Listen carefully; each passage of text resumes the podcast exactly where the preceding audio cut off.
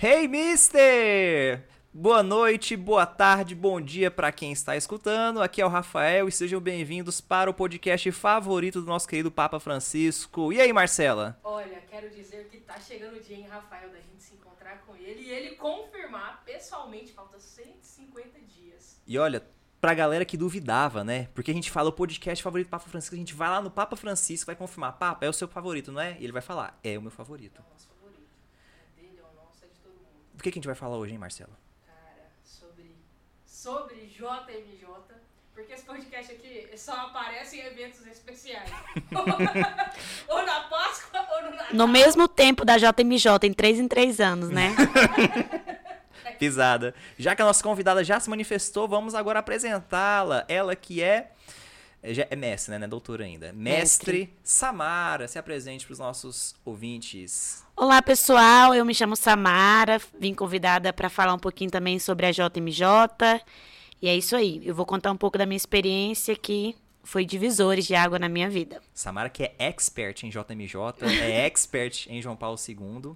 E temos aqui no fundo, né? Elas não vão se manifestar agora, mas se você está alguma risada ou comentário, saiba que temos aqui os nossos comentários. É tipo o programa do Chaves, sabe? Que tem aquelas risadas no fundo. É a, no- é a plateia, É é? a plateia, né? A gente não conseguiu mais gente, né? Então, mas duas pessoas já é o suficiente para dar uma risada. Porque esse aqui é um podcast raiz, né? Então, A gente tá aqui ó, no meio, o nosso estúdio, né, da Providência, né?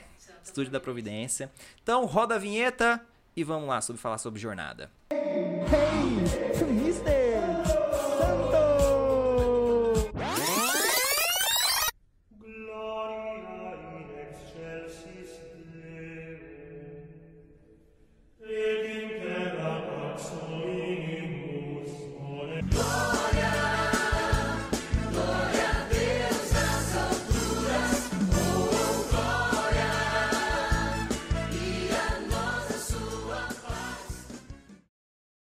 Então, minha gente, vamos falar deste evento gigantesco.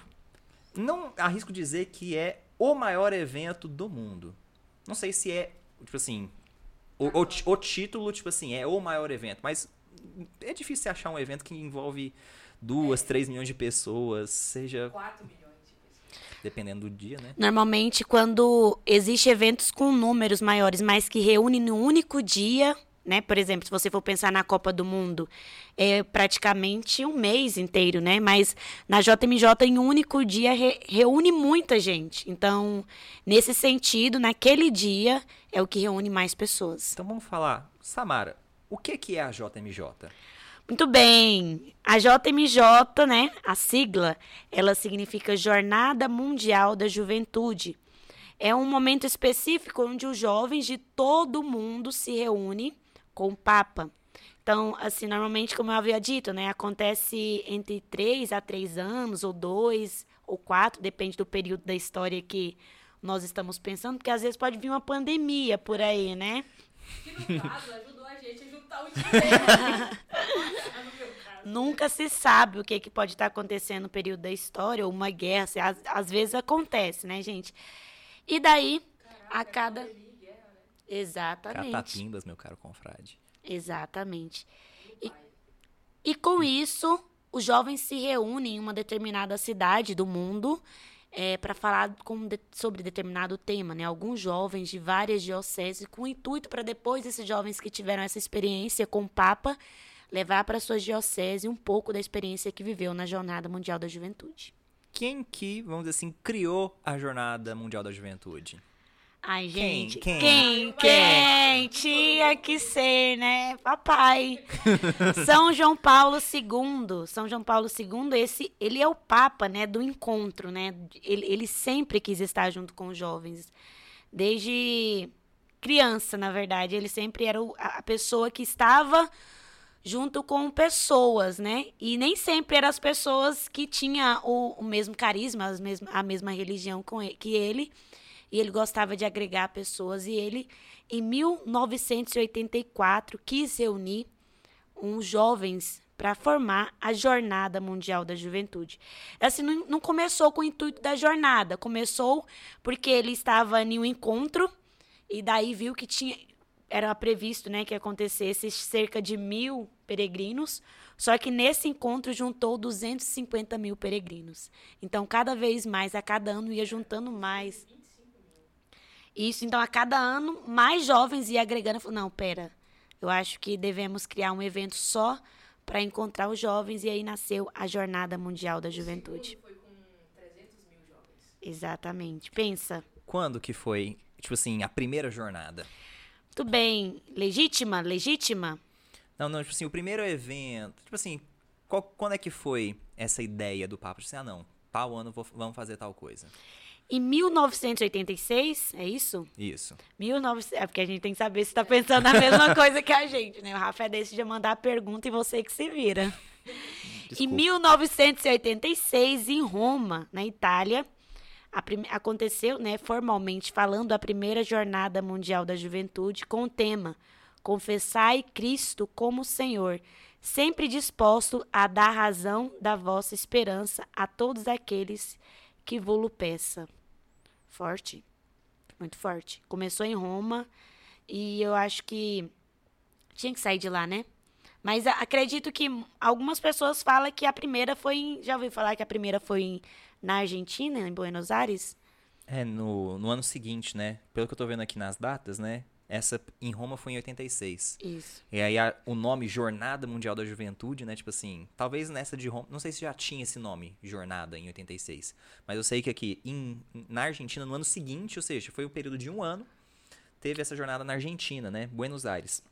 E o lema, né, que tinha colocado é: Repito ante vós o que venho dizendo desde o primeiro dia do meu pontificado, que vós sois a esperança do Papa, a esperança da Igreja. Na verdade, esse não é o lema, não. Foi o que, a mensagem que João Paulo II deu para a jornada de Buenos Aires. É, porque eu tava lendo no site da jornada que esses encontros que aconteceram antes de 86, 84, 85, era no domingo de Ramos. É, na festa do Ano Santo, que aí o primeiro tinha uma expectativa, né, de, sei lá, vir poucas pessoas. Veio 200 mil, mais de 200 mil. No próximo ano já veio 300 mil. Aí em 20 de janeiro de 1885, São João Paulo II, né, já, né, aqui pra nós, então o Papa decretou que o próximo ano já teria a Jornada Mundial da Juventude. Então, pra mim, oficialmente, a primeira foi Roma, a segunda na Argentina. E é interessante, né, a frase que São João Paulo II usa para convencer da importância da criação da Jornada Mundial da Juventude. Ele diz o seguinte: Todos os jovens devem se sentir acompanhados pela igreja. É por isso que toda a igreja, em união com o seu sucessor de Pedro, se, se sente mais comprometida a nível mundial a favor da, da juventude e das suas preocupações e a pedido da sua abertura e esperança para corresponder às aspirações, comunicando a certeza que é Cristo, a verdade que é Cristo, o amor que é Cristo, através de uma formação aprimorada. É interessante assim que João Paulo II, né, ele buscava muito jovens, né? Ainda mais assim, jovem, se a gente for falar assim, for parar para analisar, jovem não é muito acreditado, jovem não é muito levado a sério. É, até a gente próprio, né, que tem idade de jovem, a gente não leva muito a sério o jovem. Ah, é jovem. A gente fica tipo assim, poxa, porque criança, ah, criança, ok, beleza. Aí o jovem é aquela fase meio rebelde, aquela fase que não sabe o que, que quer, aquela fase assim que leva as coisas na barriga, leva as coisas nas coxas. Então, tipo assim, o jovem no sentido religioso para muitos era tipo assim, ah, não, não decidiu o que, que é da vida. E se a gente for parar pra ver, é na juventude que a gente recebe um, um- sacramento importantíssimo, que é a crisma. Né? A gente tem é a idade da juventude, né? Então, o apelo que João Paulo II teve aos jovens, né, foi interessante, tipo assim, para que os próprios jovens reconhecessem que eles é, São pro- protagonistas, né? e tem até a passagem, né, de São, é, de São Paulo de Timóteo, né, assim, ninguém vos desprezeis por serem jovens. Então, tipo assim, um mundo em que adultos acham, tipo assim, que jovem não presta e que as próprias crianças, tipo assim, não têm a responsabilidade que até por conta da sua própria experiência, da própria idade, né? Os jovens, eles têm esse papel de protagonismo. João Paulo II viu no jovem, vamos dizer assim, essa potência, né? Assim, fazendo aquela potência assim, como é que o jovem é, mas o que ele pode ser. É, quando, nesse texto aí que a Samara leu, né, é, quando ele decreta a JMJ, ele dá uma ordem, pode ser, pode ler, que ele dá uma ordem, né? Pra igreja acompanhar o jovem, mas ao, então, ao mesmo tempo ele acolhe, né? É, de uma maneira assim, espetacular. Já mostrava assim, a grandeza que ele era, né? Tamanho de São João Paulo II. Se a gente. Temos, temos aqui Samara Socorro, que é especialista em São João Paulo II, que pode, que, como ela disse, né? Desde sempre, São João Paulo II acolheu o jovem e trouxe isso ele, trouxe isso pro papado dele, né? Vamos dizer assim. Sim. Esse, esse presente, presente pra gente. né? A JMJ é, é a cara de São João Paulo II, né? Assim, é muito interessante ver que, que isso é um reflexo do que foi a vida é, pastoral de São João Paulo II, né? Ele saía com jovens, fazia com que os jovens tivessem experiência do Cristo, é, seja por uma partilha, por uma aventura, por uma formação, por, um, por uma vigília. Ele sempre proporcionava isso para aquelas pessoas que ele acompanhava. E a JMJ tem, assim, de tudo um pouco, né? Desde a alegria fervorosa de você cantar, dançar, tentar falar uma língua que não é a sua, não a dos anjos. uma língua. E tem também vigília. Então é assim, e formação, como diz o próprio texto, né? Porque o jovem, na, na JMJ, o jovem faz experiência de tudo isso. E tem muitas pessoas que não entendem, né, a Jornada Mundial da Juventude. É, Vira e mexe, tem um jovem falando mal da Jornada Mundial da Juventude, porque o jovem também não faz um bom uso, né, um, desfruta da maneira correta dessa jornada. Mas praticamente todas as pessoas que eu converso, que fez a experiência da jornada, diz que mudou a vida dele. Então, é, é uma experiência fantástica. É, essa experiência da Jornada Mundial da Juventude. Acho que podia... sem, só quem foi na jornada e vivenciou a jornada sabe como que a jornada impacta na vida. Exatamente. E eu acredito que a nossa geração, né, quem tem ali na me- meados dos 20 e poucos anos, eh, se aproximou mais da jornada, ouviu falar de alguns que tinham ido em Sydney, né? Ah, Eu acho que a maioria dos nossos não foram em Sydney. E daí muitos dos nossos tiveram experiência do Rio de Janeiro. E aí, a partir do Rio de Janeiro, se popularizou a jornada entre a nossa comunidade, digamos assim, aqui de Goiânia principalmente, e do Brasil, né? Exato, exato. Na verdade, assim, de Sydney a gente ouviu falar.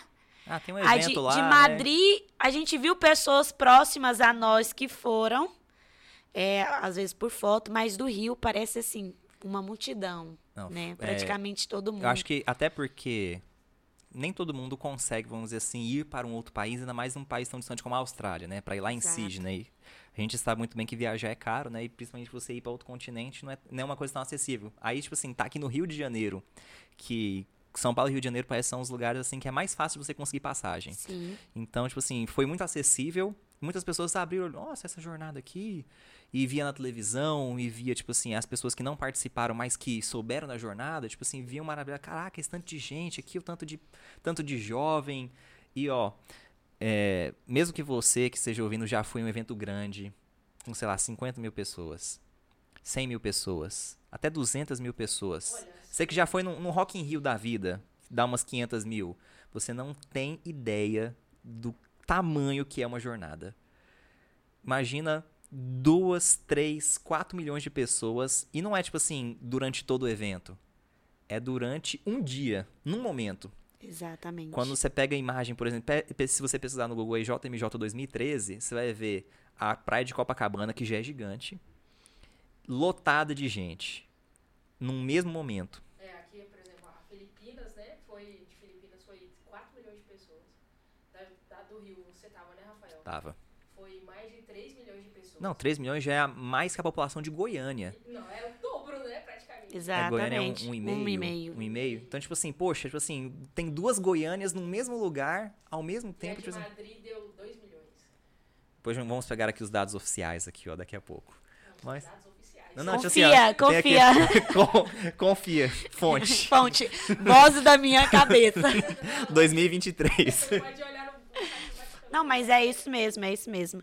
Foi um pouquinho mais de 3 milhões, né, do Rio. A que foi menos, parece que foi a de Sydney, porque lá Sydney é um. É- é. Não, não, mas a Austrália é um país gigante. Não, mas eu acho, eu acredito que é porque a Austrália lá não é tem uma muito cultura a- católica. Né.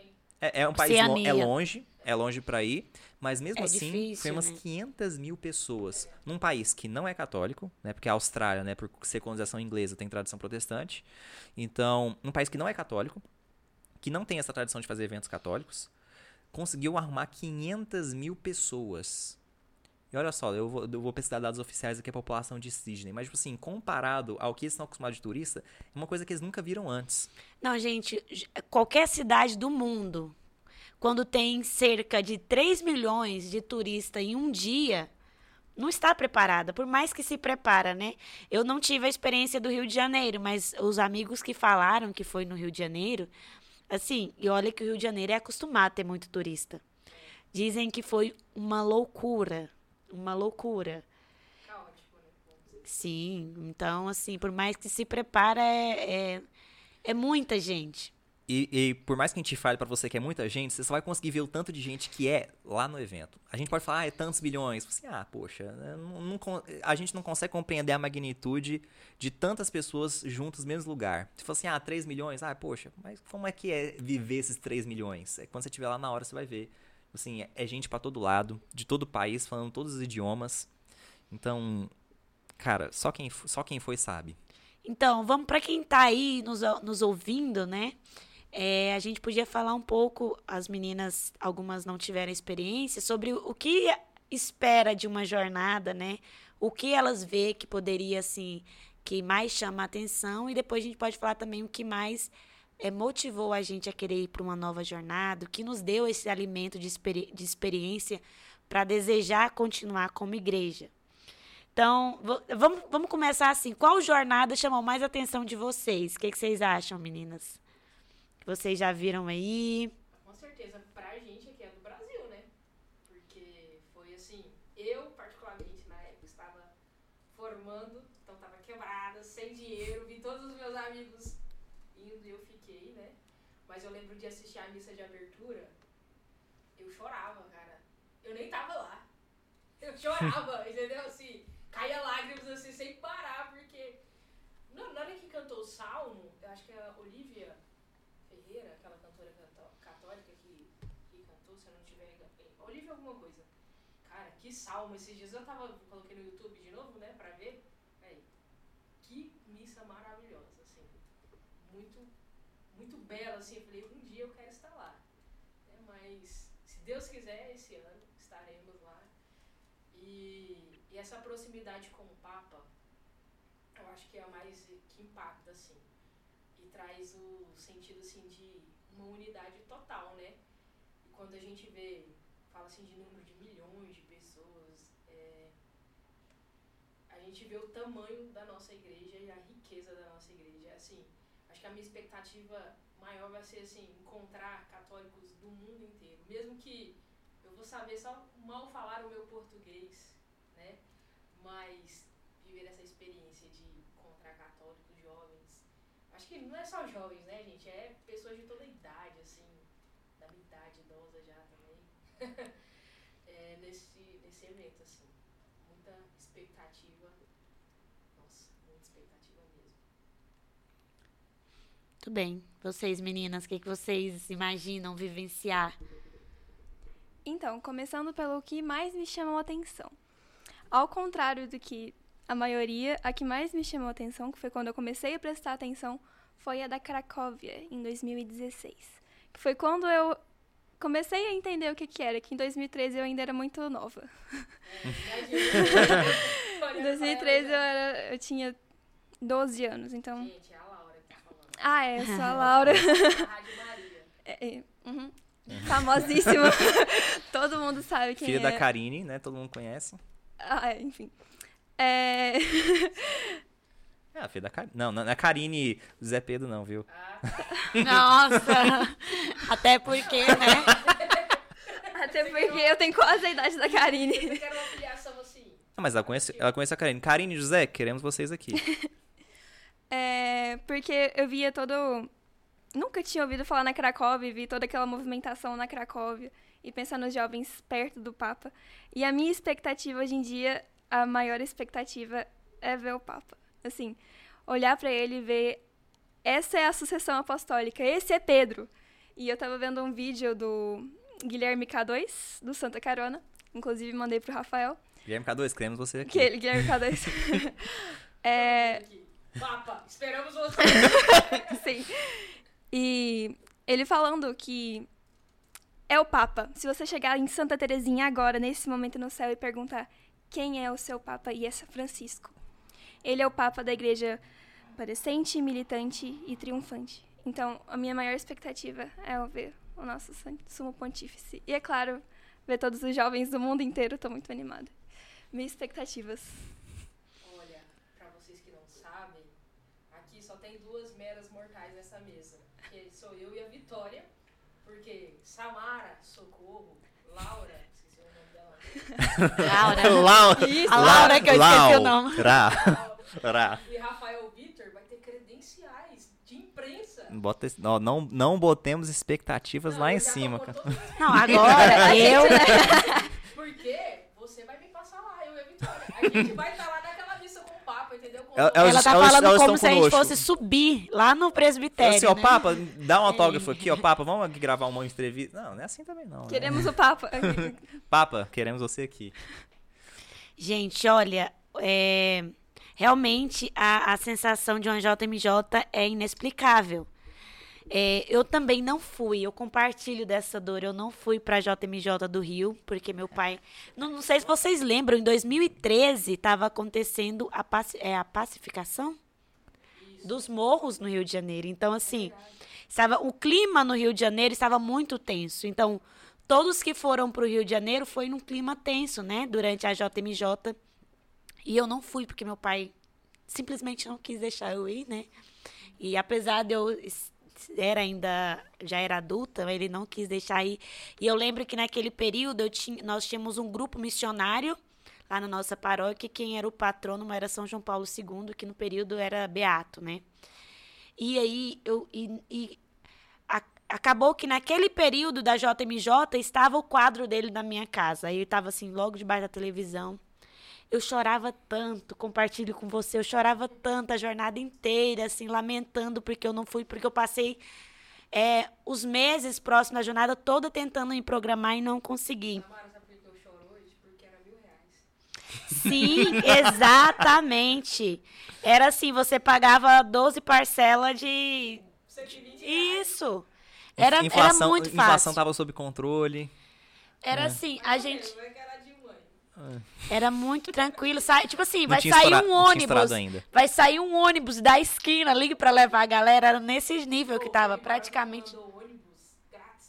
Sim, não. Então, assim, realmente, todos os brasileiros que não foi na JMJ de 2013 vai carregar essa, essa chaga na lembrança pro resto da vida. Quanto a Mas- isso, eu tô tranquilo. Mas, assim, é, foi providencial, porque eu chorei implorando para São João Paulo II, olha, por favor, me leva para a próxima jornada. E nada menos, nada mais que a próxima jornada, eu não sabia ainda, foi na casa dele, né, em Cracóvia, e eu tive essa experiência maravilhosa. E eu posso dizer que o que mais me chamou a atenção na JMJ é a experiência de pertencer à igreja.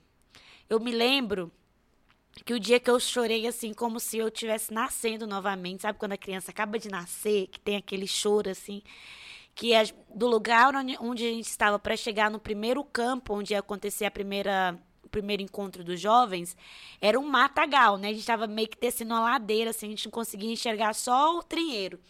E quando chegou no final do trinheiro, já chegava no campo, onde, eu não vou lembrar o nome do campo, que é em polonês. Yes, De repente, quando a gente pisou assim no campo, eu olhei, era uma multidão gigantesca. Gigantesca, com cada pessoa erguendo uma bandeira de um país diferente. Cantando aquela música, Jesus Christ, You Are My Life. Que não Nossa. saiu nada, né? o meu inglês é triste. Fala aí, Rafa. Não, tá certo. Tá certo? Tá Obrigada. certo. Imagina uma multidão, cada um na sua língua, cantando esse trecho em inglês, né? Ai, meu Deus, eu chorei assim como uma criança. Parece que essa porque música toda jornada toca. Sim, e é, muito é, lindo. É uma música de uma jornada antiga, parece. Que, tipo assim, marcou e virou basicamente música da o jornada. hino, é, porque vo- essa frase. Eu Não sei, tipo assim, mas é, a, a gente pode até falar um pouco das músicas da jornada que são bem marcantes também. Mas eu sei que essa do Jesus, Jesus Christ, You Are My Life. Jesus Christ, You, You Are My Life. Imagina uma multidão cantando isso, cada um erguendo sua bandeira assim. E aí você só escuta, cara. Naquele momento eu falei assim: se algum dia eu sair da igreja católica, vocês podem me prender que eu estou fora de mim, não sou eu, porque eu pertenço a essa igreja que de, de norte a sul, de leste a oeste, tem gente que é católica, é maravilhoso ser católico. Então, essa experiência que eu fiz nessa jornada, ela me alimenta até hoje. Me alimenta até hoje na fé. Interessante que a Samara falou, né? Tipo assim, você sente o senso de identidade. Exatamente. Porque assim, quando você vai num show, quando você vai num evento, tem muita gente, você é uma pessoa que tá junto com várias outras pessoas pra, sei lá, assistir um show, assistir um filme, assistir uma peça, sei lá. Mas quando você tá na jornada, parece que o povo é um só. Todo mundo, tipo assim, se ajuda.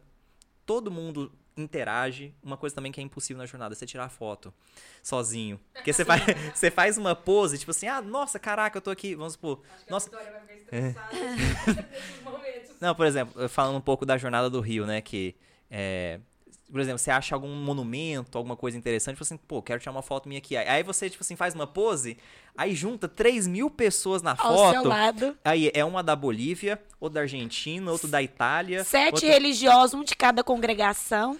Fica uma foto gigante que não cabe mais na foto. É. Então, tipo assim, e, e a gente, tipo assim, primeira vez que acontece com a gente, a gente ri, dá risada. Aí quando a gente vê o povo tirando foto, a gente entra na foto dos outros. Exato. Você, você, assim, gente, uma foto. Não, essa pessoa não vai tirar uma foto sozinha, não. Jamais e, e eu vou detalhe, deixar que isso. nessa época, né, tipo assim, nessa época na do Rio, né, a gente não tinha celulares com selfies, vamos dizer assim, muito elaboradas, né, os que tinham selfie eram, eram celulares muito mais caros, né, então, tipo assim, era só câmera traseira. E tinha as pessoas que se arriscavam em tirar foto traseira, tipo assim, né, tentar tirar selfie com a câmera traseira, não não dava muito certo, então você tinha que pedir pro outro. Então, tipo assim, todo mundo tá junto, ninguém fica bravo com ninguém. Você, tipo assim, caraca, é como se a multidão fosse uma só. E, tipo assim, não, tô falando assim, não, tô falando assim, é como se fosse uma pessoa só, é isso que eu tô querendo dizer. Então, tipo assim, como se a multidão tivesse, tipo assim, todo mundo junto, porque quando você vai em qualquer outro evento, tem gente que tá lá só pra curtir, tem gente que tá lá pra aprontar, tem gente que tá lá pra distrair. Então, tipo assim, tem a mesma finalidade, tem o mesmo objetivo e parece que todo mundo se entende. E uma coisa interessante da jornada, tipo assim, inclusive se um dia você tiver a oportunidade na jornada, é tipo assim, não tenha receio de falar com todo mundo de qualquer país, de qualquer cultura, porque isso é um- uma das partes legais da jornada. Exato. Você interagir com estrangeiros. Mesmo chegar lá um polonês, você não sabe falar nada de polonês. Talvez a única coisa que você sabe falar, sei lá, é. é não, sei, que, que coisa que eu falo em polonês? Não sei. Enfim. Ele Não. pegou uma língua que ele não sabia uma palavra pra Não, dar é- exemplo. Não, não, é. Wojtyla. Kowalska. não, o polonês eu lembro de Dzień dobry. É bom dia. Dzień dobry. Então, talvez a única coisa que você sabe falar é, é isso. E talvez a única coisa que a pessoa sabe falar na sua língua. E, e, tipo assim, é engraçado porque você vê polonês tentando falar português, português tentando falar espanhol, espanhol tentando falar japonês. E é, uma, é, um, é um intercâmbio de culturas assim Não, que eu não consigo spoiler. entender. Todo mundo se entende. Todo mundo se entende. É, é, é muito engraçado, assim, que eu... A experiência que eu fiz na Polônia, eu, eu já não falo inglês agora, mas alguns anos atrás eu sabia muito menos. E a gente se comunicava muito bem. Eu não sei como isso funciona, mas a gente conseguia se comunicar muito bem. Na jornada, exatamente, na É, é jornada uma libras flui assim lá na hora. Que... flui, flui muito, assim. Eu não sei como, mas flui. É uma comunicação surreal. É, eu posso dar, assim, vários exemplos que eu não sei como eu consegui codificar a informação que a pessoa estava me passando, que eu entendi praticamente tudo. Mas, assim, é, é coisa muito de Deus. Samara, você que participou da de 2016, né? Foi Sim. no Panamá também? Não. Não, não, não tive essa, essa alegria do Panamá. Mas assim, é, questão de, tipo assim, logística, comida, como que foi a sua experiência, assim? Teve, é, como dizer assim, é, contratempos, teve, assim, aquele rolê que, não, a gente vai fazer isso hoje e deu tudo errado. Eu tenho várias histórias. Não, eu vou deixar a Samara falar. É Porque é Rio de Janeiro, né? Então já sabe, tipo assim, se chegar num lugar errado é um perigo. Eu vou contar um pouquinho daqui a pouco. tá? Gente, JMJ, pessoa que tá na expectativa de ir pro JMJ, ela já tem que saber que vai viver os perrengues, né? E, e, e na JMJ, vocês quando você coloca para se hospedar, né? Você tem hospedar pelo pacote, você vai também com o espírito muito livre. Porque você pode hospedar, assim, em uma escola, você pode hospedar numa barraca no além, numa rede no meio do, de uma floresta, Num hotel. num hotel, numa igreja, numa sacristia de uma igreja. Assim, é, é, é realmente na JMJ, as pessoas que eu já ouvi falando. é, já viveu cada experiência. Mas na, na, na da Polônia, nós fomos um grupo grande aqui da Arquidiocese de Goiânia, cerca de 70 jovens. Só que teve muitos outros jovens de outras do outro, do outro lugar do Brasil nessa mesma cidade. E é interessante que na jornada eles se organizam por setores onde as pessoas que falam a mesma língua ficam próximas, né? Então a gente lá nessa cidade que tinha cerca de 2 mil, mil habitantes, ficou cerca de uns, uns 200 jovens brasileiros, assim, do, eu ia falar do brasileiro do Brasil, né? Assim, de vários estados do Brasil. E porque o padre lá dessa paróquia, dessa cidade, ele já tinha feito uma missão aqui no Brasil, ele falava muito bem português, né? Então eles se organizaram. Mas a, a comida da JMJ é, vai depender muito do país onde você está, né? Aqui do Brasil, provavelmente quem foi, comeu muito polenguinho, né? É polenguinho que fala, né? Que. Polenguinho. Depois eu Eu- conto a história do polenguinho. Ah. É, da Polônia, gente, é uma comida assim que no café da manhã. Eu, eu tive a alegria de ficar numa casa, né, de família. É muito bom. Eu acho que é a melhor experiência você fazer assim, é, parte da família de alguém de outro país. Acordava de manhã, eles nos oferecia pepino, nos oferecia pimentão. É assim, a comida, a, a pior. A pior experiência assim, na Polônia foi a comida polonesa, assim, porque é muito gostou? diferente. Não gostei. É, aí. Tinha café? Não, não tinha café. Não tinha. E era assim interessante, porque a gente acordava e a mesa já estava pronta pra gente tomar o café da manhã. Aí do E nada aí, um pepino Do lá. nada, salada pro café da manhã. Aí no outro dia eles me perguntaram assim, é, né? Perguntaram lá se eu queria hot dog, porque eu não comia salada, né? Aí eu falei, nossa, cachorro quente, quero. Era salsicha, co- salsicha não, linguiça cozida, branca. Aí, aí eu não comia, eles perguntaram se eu era vegetariana. Não, assim, era, virou uma bagunça. Mas você nem tentou comer? Gente, olha, imagina um, um caldo de miojo sem tempero. Com pouco tempero, aquela água ban- branca e a linguiça assim boiando em cima. É difícil. Mas aí, aí é interessante que eu. E eles ficam chateados quando você não come, né? Aí eu. Porque eu acho que quando a gente tá na casa, eles recebem ajuda para preparar a nossa comida. E eu chegava com pizza, né? Que eu trouxe da rua pra gente comer. Eles ficavam assim, né? Por quê? Você não, quer comer a Não nossa quer a comida? minha comida típica aqui, mas a pizza você quer? É, daí eu passei até mal, né, do estômago. Aí eu levou aquele eno, sabor laranja, né? Delicioso. Aí eles, não, você não vai tomar isso. Me deu aqueles remédios, que até o remédio era ruim. Mas assim, foi um perrengue referente à comida. Mas na JMJ você recebe um card, né, de comida, quem faz do pacote, e aí você, as filas onde tem é, onde você pode comprar comida pelo pacote, é muito grande a fila. E é engraçado, né? Que, tipo, uma experiência que a gente teve. A gente chegou num lugar onde vendia frango frito. onde, se preparem, a gente chegou num lugar onde vendia frango frito. Eu acho que, assim, todo lugar do mundo come frango frito. Então, era muita gente que tava nessa fila. Aí, era por senha.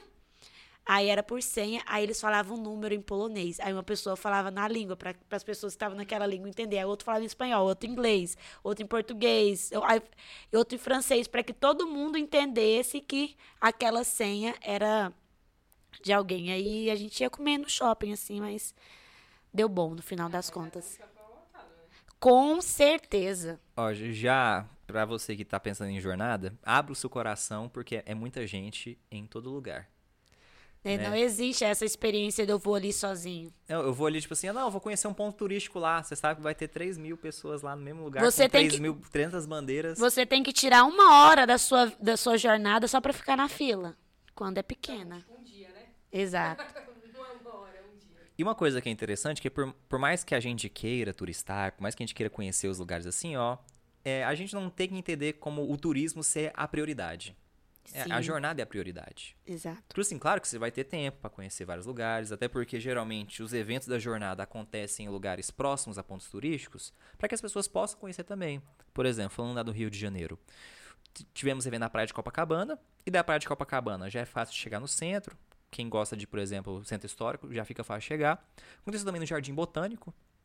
E a outra foi mais pro lado do. que inclusive deu errado, né? Que tinham preparado um. um era o Campus Fidei, que era o nome do campo. Só que era, era um campo meio terroso. E em julho, né? Que é onde acontece o Lula Palusa lá, não é? Eu não sei exatamente. Mas eu sei que, por exemplo. Lula Palusa em São Paulo. É. Tem um evento de rock lá nesse mesmo. Às vezes o Rock Rio, né? Não, não. Rock in Rio, é na, Rock Rio é na cidade do rock, né? É outro lugar. Mas, tipo assim, tinham preparado o lugar lá. E por conta das chuvas, né? Olha só que coisa interessante. Eu passei frio no Rio de Janeiro. Ah, Eu, Gente. eu passei frio no Rio de Janeiro. Eu fiquei com De- muita dó. 10 graus. Eu fiquei com muita você- dó do vo- turista que veio pro Brasil. Pra você que é do Rio Grande do Sul, de Santa Catarina, 10 graus pra você é super tranquilo, né? Que você tá acostumado com zero, ou grau negativo. Aqui em Goiás, a gente tá acostumado com 30, 25 graus. O nosso. Um grau, Não, muito perto. 20 graus. Chuve, não, choveu, já bota blusa de frio. então, tipo assim, passar 10 graus no Rio de Janeiro é a experiência que eu jamais pensaria que eu. Porque a gente é Rio 40 graus, né? Aquelas músicas, propagandas, né? Rio 40 graus, foi Rio 10 graus. Então eu passei frio no Rio de Janeiro. E uma coisa interessante que eu fiquei em casa de família também. Graças a Deus. E, tipo assim, foi uma experiência. Só, só ter ficado na casa da família já foi uma experiência em si Sim. que a gente foi num grupo e duas famílias acolheram os grupos. Aí tinha a casa mas eu, eu tô me sentindo como se fosse um, religiosa. É a casa masculina e a casa feminina. Então, tipo assim, os homens todos estavam em uma casa. E todas as mulheres estavam em outra casa. E uma coisa interessante, né? Tipo assim, que a família que nos acompanhou, né? Que nos, nos acolheu, né? Eu lembro do nome dele, né? Agora não vou lembrar do nome da esposa dele. Eu tinha 15. Não, minha irmã foi, minha mãe foi também. Tipo assim, a gente foi num grupo e o nome dele era Maurício. Agora me fugiu o nome da esposa dele. Fugiu o nome da esposa dele, o Maurício, né? Porque ele tomava conta. Aí a gente falou assim, ó, falou assim, ó, eh, o Maurício falou pra gente, né? Super gente boa, graças a Deus. Aí falou assim: não, é o seguinte, agora a gente é uma família. Eu sou o papai de vocês. Aí a gente ficava chamando de papai, pedia benção. Então, tipo assim, foi uma coisa muito bacana. E teve um dia que a gente chegou tarde do evento, porque os eventos da JMJ tem uma, uma parte à noite, né? A gente chegou duas horas da manhã, tocando campainha. Ô papai, desculpa a gente tá te acordando. Ele, não, meus filhos, podem entrar. Não atrasa nada, né? Tudo pontual. E o interessante é que a gente ficou, quem mora no Rio de Janeiro vai saber, a gente ficou em Campo Grande. Campo Grande fica a duas horas da praia de Copacabana. Duas horas. Por que, que a gente ficou em Campo Grande? Porque o lugar que aconteceria a vigília, o Campus Fidei, ficava a mais ou menos uns 10 quilômetros de lá. Ou seja, a gente ficaria perto da vigília e da missa final. Só que aconteceu, por conta das chuvas, da temperatura, o Campus Fidei eh, foi fechado porque, tava, é, porque parece que os bombeiros... Coisa, Assim, é, foi uma chuva, eu lembro na época. foi, tipo assim, foi um uma vendaval, levou tenda, levou tudo. Então, tipo assim, aquele lugar ficou inviável. Então a gente tinha ficado perto do lugar que não aconteceria mais nenhum evento. Então foi tudo, foi tudo transferido para Copacabana. A gente ficava duas horas no trem para chegar a Copacabana. E foi a coisa mais maravilhosa que podia ter acontecido. Porque quando a gente pegava o metrô, né, o metrô, o trem, a gente via 3 mil pessoas de cada país. E parece que a viagem, né, tipo assim, a viagem era interagir com o povo. Então, Passava rápido as duas horas. passava rápido. Tipo assim, eu nem vi o tempo passando. A gente ficava, tipo assim, um tempão, interagia com o povo, brincava com o povo. Era, é, e como era a jornada no Rio, né? A gente teve muito contato com pessoais é, da América do Sul. Então, tipo assim, a gente viu muito argentino, chileno, boliviano, colombiano. E como a, a linguagem, né, tipo assim, o espanhol é próximo ao português, ficava muito fácil de interagir. Então, tipo assim, a gente. Era, era, era, uma, zo- era, era, um, era um pagode lá no, no, no trem que, tipo assim, o caminho em si já era muito bacana. Né? E como a gente tira muitas fotos, eu tenho até uma, uma pasta que, tipo assim, tem as fotos da jornada, tipo assim, tanto de gente, de todos os países, que, tipo assim, eu, falei, gente, eu jamais achei que eu ia fazer amizade com o povo. E a troca de presentes também. Sim. É, a gente vai fazer a campanha. Vamos lá em Trindade pegar as fitinhas do Vinho Pai Eterno e vamos entregar pro povo lá de Portugal. Olha, eu tive essa experiência. Eu, eu, eu confesso, eles não ficam muito felizes, não, hein? Não, assim, porque às vezes eles vinham com a bandeira do país dele e eu tirava só uma fitinha assim. eles ficavam extremamente decepcionados. Então, Toma, levava- toma aqui um terço É, feito, tomam- feito de metal especial lá do nosso país. Aí eu tirava, você ah, esse aqui é do Divino Pai Eterno. Aí eles, ah, thank you. Graça. Saía chorando. Da minha bandeira de Me dá minha bandeira de volta. Me dá o meu trem aqui. Mas eu, ti- eu, eu fiz isso, eu levei eles, cara, alguns ficaram decepcionados. Eu falei, ah, gente, vou ter que providenciar outras coisas. Mas eu quero pegar um gancho do Rafa. é, eu, eu não fui na do Rio, mas eu fiquei extremamente decepcionado pelos turistas que vieram pro Brasil e teve que passar frio no Rio de Janeiro. Eu ficava, gente, tomara que dá sol, porque como que essas pessoas vêm para o Rio de Janeiro para passar frio? E nos últimos dias, Sim, eu me sol. lembro disso, eu me lembro. Mas assim, as imagens que a gente via era surreal de lindo Copacabana com aquela multidão. Então, a, a lembrança que eu tenho mais forte da televisão era o sol nascendo em Copacabana no meio daquela multidão assim se despertando, sabe? Foi muito bonito, pelo menos para quem tá vendo a televisão. E uma frase que o pa... ah, vale, vale lembrar que foi a primeira viagem do Papa Francisco, né? não foi a primeira jornada, foi a- é ele foi eleito Papa. Depois disso, a primeira vez que ele saiu de Roma foi pro Rio. Exatamente. Então, assim, um Papa, primeiro, ele veio da Argentina, né? Um Papa latino.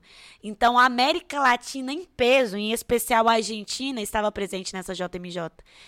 E aí, uma palavra, uma frase que me marcou muito, que ele falou sobre a JMJ, né? De ter mudado o local, ele falava assim: o campo Fidens é vocês mesmos, né? Então, não tem um porquê a gente procurar um espaço, sendo que vocês são esse campo da fé ficou marcado muito, porque assim, virou. Meu Deus, choveu muito, onde a gente vai levar essa multidão inteira? Então, a- quem é o campo da fé? É o- é os peregrinos que estão ali. cara que, e assim, né, e proporcionou umas imagens muito lindas aéreas, né? Sim, exatamente. boa. Olha a praia, o mar, aquela cidade bela, né, que é o Rio de Janeiro, e o povo católico lá, assim. Não, e assim, é. Só, só, que, só quem tava lá sabe, tipo assim, como foi marcante. E assim, né, uma coisa que. Talvez não, não tive oportunidade nessa, na jornada do Rio, mas talvez eu tenha na próxima, né? De ver o Papa de perto com mais calma. é porque é o seguinte, né? Você que já foi no Rio de Janeiro, né? Amém, amém. Eu, eu recebo. Olha, gente, eu vi o Papa de perto. É uma, é uma sensação. Não, foi. Deixa eu contar essa experiência. Estava a gente no. Estava a gente no. Pessoal, deixa eu contar a experiência Minha do experiência dia. quase que eu vi. Gente, do dia que eu vi o Papa, aquela, né? Tava a gente esperando, né? na- depois que terminou a vigília, aí a gente continuou em vigília, o Papa foi embora e voltou pra missa. E era o último dia, né? A missa de envio. Eu falei, eu não vou sair daqui sem eu ver o Papa, não. Claro que eu tinha visto, mas bem No de telão. longe. É, bem de longe. Daí eu chamei os amigos que estavam comigo, não, vamos procurar ele, que a gente vai encontrar ele, porque tinha muita passarela, lugarzinho assim marcado. E eu saí andando pelo campo, era o campo da misericórdia, procurando onde ia passar o Papa, e de longe eu vi uns guardas. Falei, ah, se tem guarda aqui, né, o, tipo a polícia, ele vai passar por aqui. E, te- e eu fiquei assim, de repente, o Papa móvel, e lá vem o Papa Francisco, né? E é interessante que eu segurei o celular para filmar quando ele foi passar. E daí, a, a minha, o meu grau de burrice era eu ficar olhando o celular enquanto o Papa passa. Na minha cabeça, eu falei assim, Samará, você tá vendo o Papa na sua frente, tira os olhos, porque eu tava olhando o celular enquanto ele filmava o Papa. Daí eu coloquei assim, o celularzinho pro lado. Falei, cara, como eu ia deixar passar essa cena? Como que a gente perde tempo, né? E ele, assim, naquele local onde ele ia pas- passar, assim como ele ia fazer muitas voltas, tinha poucas pessoas. Então, eu fiquei bem perto da grade. Então, é, foi assim, surreal, surreal, surreal. Três segundos eternos. Três segundos eternos, exatamente isso. E assim, a missa foi fantástica. Assim, é muito interessante que esses momentos que a gente vive muito forte na nossa igreja, né? Parece que dá aquele sustento e aquela palavra para você sempre ter, voltar naquela experiência, né? Porque o cristianismo é isso, né? A gente vive de algumas experiências que a gente fez ao longo da nossa caminhada. Se você parar para lembrar as experiências que você já fez na sua caminhada, sempre vai voltar num momento forte da sua vida. E a JMJ, para quem fez a experiência, com certeza é um desses momentos muito fortes da nossa vida. Das minhas tentativas de ver o Papa, né? Vamos falar agora das tentativas, né? Pra quem já foi lá no calçadão. Você viu pelo menos assim, muito bom. Não, eu- não, não, ele passou perto de mim. Só que ele passou tão rápido que, tipo assim, eu fum. E já foi. Bom. É porque, né, a gente é muito iludido pela televisão quando o Papa passa do Papa Marvel devagarzinho, pega a criança no colo, faz carinho. Isso não existe, isso não existiu lá onde eu estava. Foi mais ou menos o seguinte, no calçadão de Poca... É, nossa, quase que eu não falo. Copacabana, lá no calçadão, tem uma ruazinha e o Papa passaria por lá. Aí tem umas grades, sabe? Então, tipo assim, é uma extensão de... Era toda a praia. Ele ia começar lá no início da praia e até o, o palco, né? Vamos dizer assim, que, que aconteceriam os eventos. Então, achamos um lugar lá na grade. Eu pensei, poxa, eu vou ver, eu vou ver o Papa. A gente ficou lá duas horas esperando.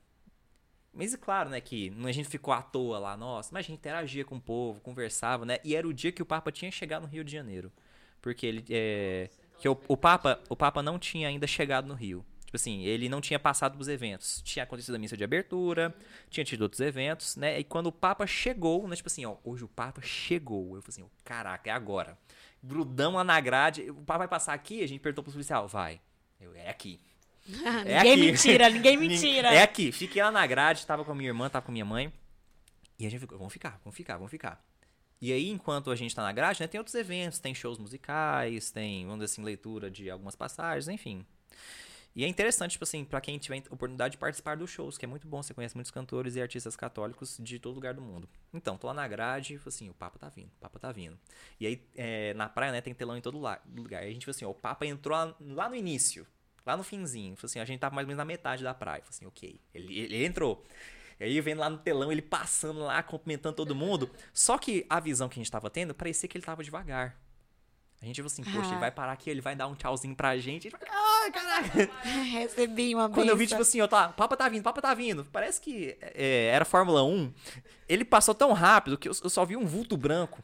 Eu só vi, o Papa tava lá. Ele, ele tava olhando pro outro lado. Aí eu, ah. Talvez tava com pressa, né? Talvez tinha atrasado o evento, Brasil, né? Aí eu falei assim, ah, não vou desistir. Dois dias depois, né? Grudamos lá na grade de novo. E foi um dia muito legal porque a gente é, conheceu uns peregrinos de outros países, né? E pra mim, tipo assim, os peregrinos mais legais que eu conheci na jornada, tipo assim, que eu mais interagi foram dos Estados Unidos. A gente tava na grade. Você ia falar Argentina. Na Argentina? O Não, Papa é argentino, eu- tá? Você conheceu ele. Não, o Papa, ele, na verdade, Ele ele, era bem. pra ele nascer na Itália, né? Só que ele teve o Ah. azar de nascer na Argentina. Os pais dele são italianos. Argentinos, queremos vocês aqui. Corta essa parte de censura. Então, a gente tava na grade, tipo assim, a gente conheceu um grupo de peregrinos dos Estados Unidos. E eu era uma pessoa, a única pessoa que falava inglês lá. Aí o que que foi? Eu, eu banquei de tradutor lá. Porque era o povo querendo falar com eles, eles querendo falar com a gente, e eu era o único que falava inglês. E foi muito interessante, foi muito bacana. A gente conversou, trocou ideia, a gente perguntou da experiência deles, falando da cidade deles, eles deram presentes pra gente. Tem uns que eu tenho até hoje. Eu tenho até hoje, pra vocês terem noção. Te deu fitinha do Merda. Não. não tinha tido essa ideia ainda. E aí a gente. é- Era, é- é, foi muito bacana. E a gente esperou, tipo assim, poxa, agora o Papa chegou. Aí o que aconteceu? O povo falou assim: olha, ou você faz uma coisa, ou você olha, ou você filma, ou você faz outra coisa. Não tem como fazer os dois ao mesmo tempo. Foi que nem a Samara, tipo assim, ó. Aham. Se você filmar, você vai ver pelo celular, mas você não vai ver com seus próprios olhos. né? Você pode postar o vídeo depois, né? E aí eu falei assim, não, eu vou olhar. Assim, não vou tentar filmar, não. Vou ficar aqui olhando. Ele passou rápido, mas passou mais devagar, pelo menos. Tava olhando pro seu lado agora? Não. Tava olhando pra frente, assim, ó. Vimos, vi com mais clareza. E, tipo assim, por mais que seja rápido, passou, tipo assim, deu aquele. O coração ficou quentinho, nem o povo gosta de falar, né? Tipo assim, cara, O Papa. é o Papa. Aí eu falei assim, gente, mas é, a gente queria, por exemplo, ver ele por mais tempo, ele dar um tchau pra gente. E engraçado que, tipo assim, tinham um monte de famílias lá que estavam com criança, porque, falar, porque o bem Papa. rápido. É, porque-. É porque o Papa gosta de pegar a criança. Isso. Aí tinha um monte de criança lá do nosso lado. Eu falei assim, é aqui, ó. Vai pegar a criança aqui do meu lado, eu tô aqui, ó. Não, é, Ai, o a, a- a criança foi ignorada. Vou levar uma boneca. Você vai ficar. Você vai procurar um grupo onde tem uma minoria aqui, pra eu ficar do lado e o Papa parar, me olhar. Tenho preferência pra ver o Papa, dá licença. E assim, é, vi o Papa bem rápido, mas vi. Mas só isso, tipo assim, a memória que passa, todo o ambiente que tava, a gente ficou, poxa, eu queria ter visto mais. Mas já bastou, foi... E a gente, eu, eu, Que eu, congela, né, Rafa? A imagem congela, assim, um momento congela. eu tava do lado, tava do lado direito, então eu vi o Papa vindo nessa direção aqui, ó. Então, tipo assim, é... pra você ver, eu lembro a direção que eu tava, né? Então, tipo assim, ele vindo aqui nessa direção, e como já tava mais escuro, né? Porque a- o Papa, ele não ficava o dia inteiro na jornada, né? É, ficava mais ou menos nos eventos à noite. Então, tipo assim, o Papa móvel, né? Tipo assim, tinha iluminação própria. Então tava meio escuro lá na praia. Então ver o Papa vindo iluminado, vindo assim, iluminado, tipo assim, cara, não. Foi sensacional. E um. Ah, é verdade. Agora você falou, eu lembrei da imagem, passou pela TV. É, tipo assim, o Papa móvel, tipo assim, tem aquelas luzes assim embaixo, em cima, tipo assim, pra ficar clara a imagem dele, pra não ficar só um. Um, um, Borrão. um borrão ou roupa branca voando. questão- Pela questão da transmissão mesmo. Sim. assim. E mas eu tenho outras pessoas, né, que estiver- estavam no grupo também, que afirmam que em algum momento o. Nossa, lembrei de uma história aqui. Desculpa, gente. Vou contar. A gente tava pegando um ônibus, a gente tinha chegado, saído da estação de trem, pegado o ônibus pra ir pra Copacabana. Porque o transporte na Rio de Janeiro é uma cidade grande, né? Então não era tão fácil. Então a gente tava lá, no ônibus, e aí do nada o ônibus parou. Parou, tinha uma avenida grande, não lembro qual que é a avenida, tinha uma avenida grande, né? O ônibus parou. E aí chegou, é, chegou a menina do lado assim, ó, o Papa tá vindo. Aí eu falei assim, o que que você tá falando? Assim, talvez é só o semáforo. Falei assim, o Papa tá vindo. Ah, porque parou o trânsito, né? É, aí o que aconteceu? O Papa tava vindo. Fecharam o trânsito. A gente viu assim, viu ele dentro do carro, né? Viu a mãozinha dele. Ah, tava no carro, não era o Papa Móvel. Não, é tipo assim, é quando ele tava indo pro evento, aí depois o Papa móvel. Tipo assim, aí a menina falou assim: o Papa olhou pra mim. Eu assim, eu não sei se viu, talvez ela teve essa experiência, né? Talvez ele. Gente, tipo assim, a loucura que foi quando ele falou assim: o Papa tá vindo. Parece que o ônibus todo tava lotadaço, tipo assim, ó, e agora? De que lado, de que lado? Daqui, daqui, daqui. Todo mundo ficou doido. Quando o Papa passou, deu um tchauzinho assim, o povo assim, ah, soltou assim, foi pra mim. O povo foi, não, foi pra mim. Não foi pra mim. Então, nossa, né? É só. Quem viveu sabe. E a mina falou assim, ó, gente, é, a mina falou assim, se o papo olhar pra mim, eu vou virar freira. Não sei se, não sei se ele olhou. Aí, não, não olhou, não olhou, gente, eu tenho certeza. Não olha, não olha, não olha, não olha, não olha. É. Pois é, eu não pedi nenhum, não. Olha, só sei que dia 1 de agosto estaremos lá nós, na grade, não sei. Mas eu quero estar lá. Sempre tem uma grade. Sempre tem uma grade. Sempre tem uma Sempre grade. tem uma Não grade. qual delas vai ser longe ou perto, mas quero estar lá pra missa de abertura. E assim. Ou, na verdade, pra mim é, é fora. Eu acho que eu, até hoje eu não acredito. Eu acho que nem se no dia que eu estiver lá, eu vou acreditar. Tipo assim, que ó, eu só acredito vendo. Eu vendo, não acredito. Não, não é, eu não estou Hum. aqui. Mas é essa, essa é a sensação. Eu também tive essa experiência. Porque assim, a gente que vive nessa realidade aqui de Goiás, né, na nossa vida pacata da nossa paróquia, né, de repente, pá, onde estou, né, diante do Papa, é essa sensação assim, nossa, Com dois, Às vezes- com milhões de jovens às vezes é até essa mundo. sensação de não, eu não sou digna de estar aqui, tantas pessoas poderiam estar no meu lugar, eu tive muito essa sensação. E com o tema nesse ano, né? Maria levantou-se e partiu apressadamente. Todos vão ouvir a nossa voz. Levantemos os braços. É, a pressa no ar. Jesus. Ah, eu não sei. eu vou aprender, eu ainda, eu ainda vou cantar a música num sotaque português. Beleza, então. E sabe o que eu tava prestando atenção? Que esse tema da JMJ é ligado ao da, do Panamá. Que eis-me aqui É uma, é uma continuidade. continuidade, né? Não tinha me atentado a isso. Então, galera, você jovem ou não tão jovem como eu, Deus tá chamando aí pela segunda vez. O Papa tá insistindo. Eu acho que vai muito da, da, é, da- do carisma, né? Do, da- do local onde vai sediar. Então, assim, claro que essa jornada vai ser muito mariana, né? A gente tá falando de Portugal, próximo ali de Fátima, né? Ou, na verdade, Lisboa, próximo de Fátima. Então, é, vai ser uma jornada mariana, com certeza, principalmente com o tema. Como foi da de 2016, que foi sobre a misericórdia, né?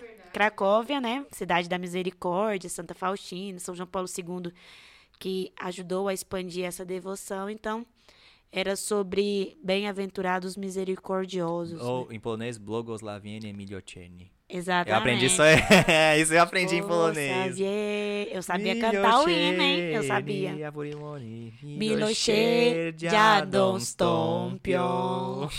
Gente, isso Acabou é meu cultura, polonês, acabou. hein? É sobre isso, até mais.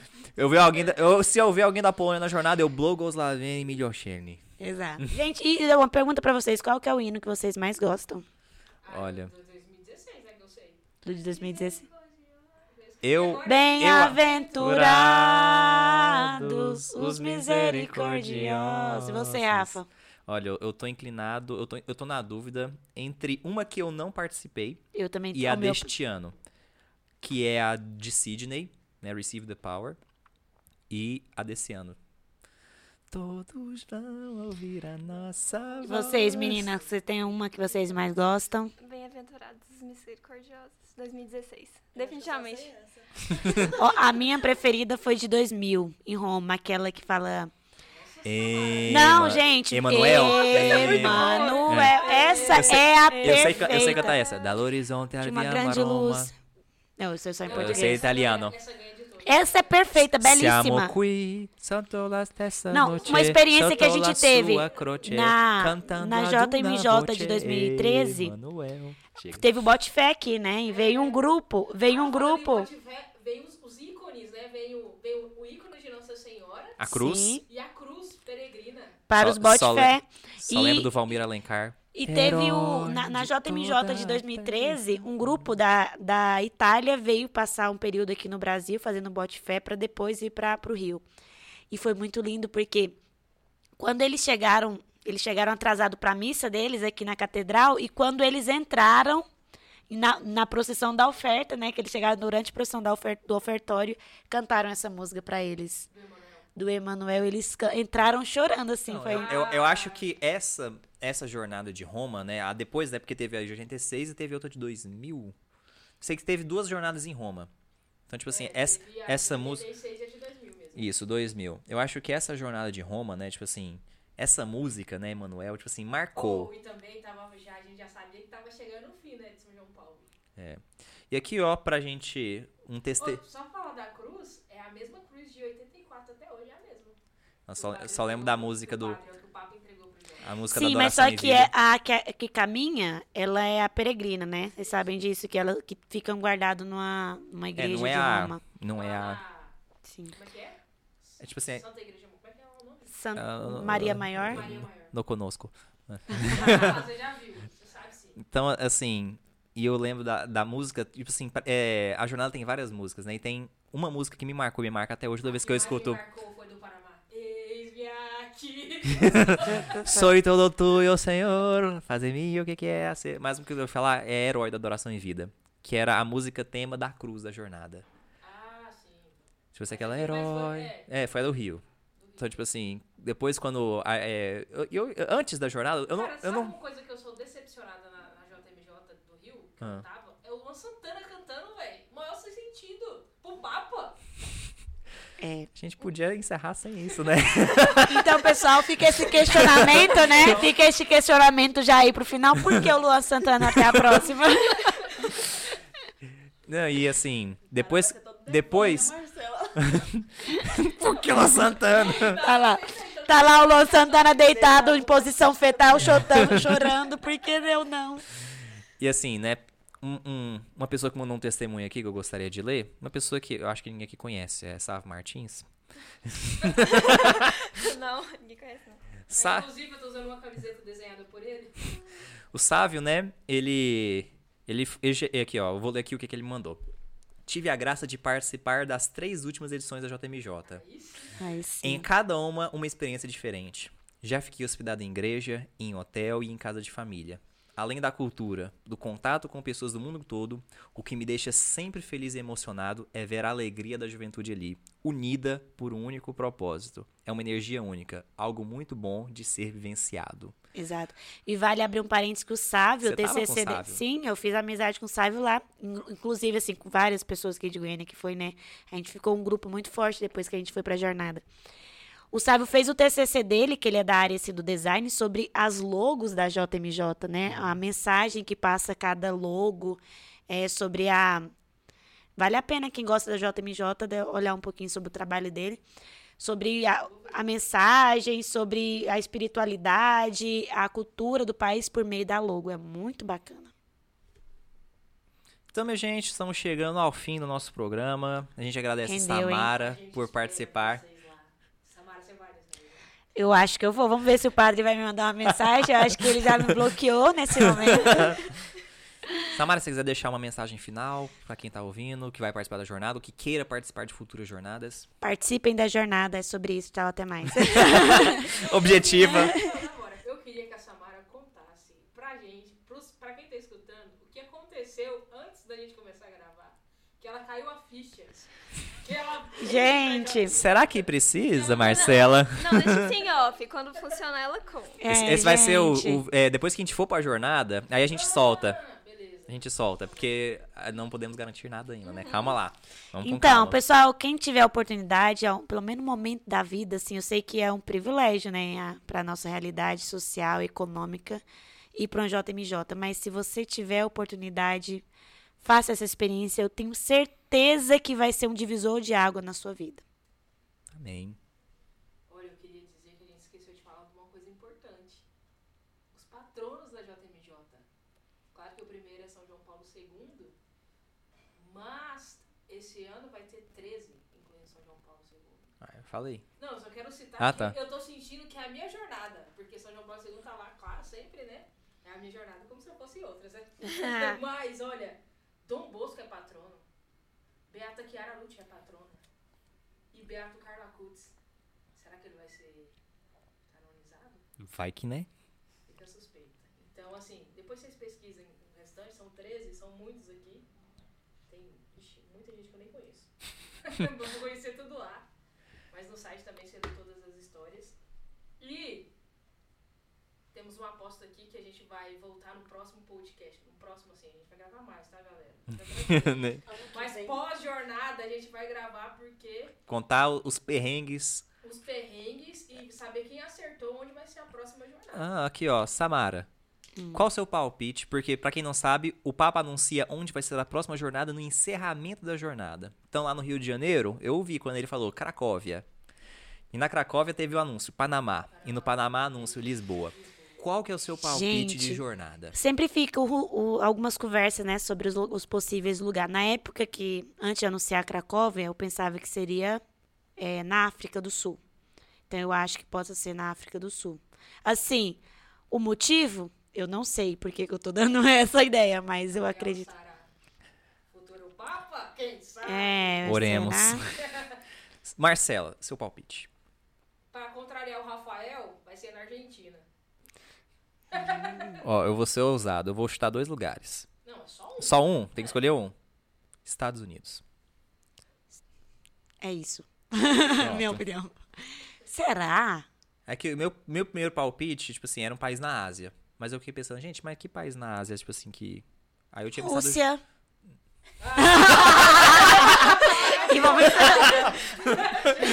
e é isso, pessoal. Ah, Até a Jornada se- Mundial da palpite. Ucrânia. Ucrânia. E o terceiro é da Laura China. Gente, olha, o motivo da gente estar rindo não existe, tá bom? É- Não é motivo de rir. Mas meus palpites seriam... Meus palpites seriam... Vai ser na Rússia e vai consagrar a Rússia. Já tá consagrada. consagrada, Já tá consagrada. Tá, tá consagrado sim. Não, tá consagrado. Abrimos um, abrimos um leque. Vai, daqui a, gente, daqui a gente continua o segundo podcast. Podcast. Assista o próximo Mas meu episódio. palpite eu tinha dois. Um era Estados Unidos e o outro era Japão. Mas eu vou ficar Estados Unidos. Esse é o meu palpite. E o meu é com a Samara, África do Sul. Não sei qual, que, Ah, qual cidade da África do Sul. Não, mas eu tava zoando tava a China, pô. Mas é do Tipo assim, a gente tem que chutar o país, né? Porque a cidade pode ser qualquer uma. É. Sim, Se fosse jornada no Brasil, podia ser Brasília. A gente não saberia. Nossa, É. Seria ótimo. menos muito campo lá tem, né? Estimados Fato. ministérios.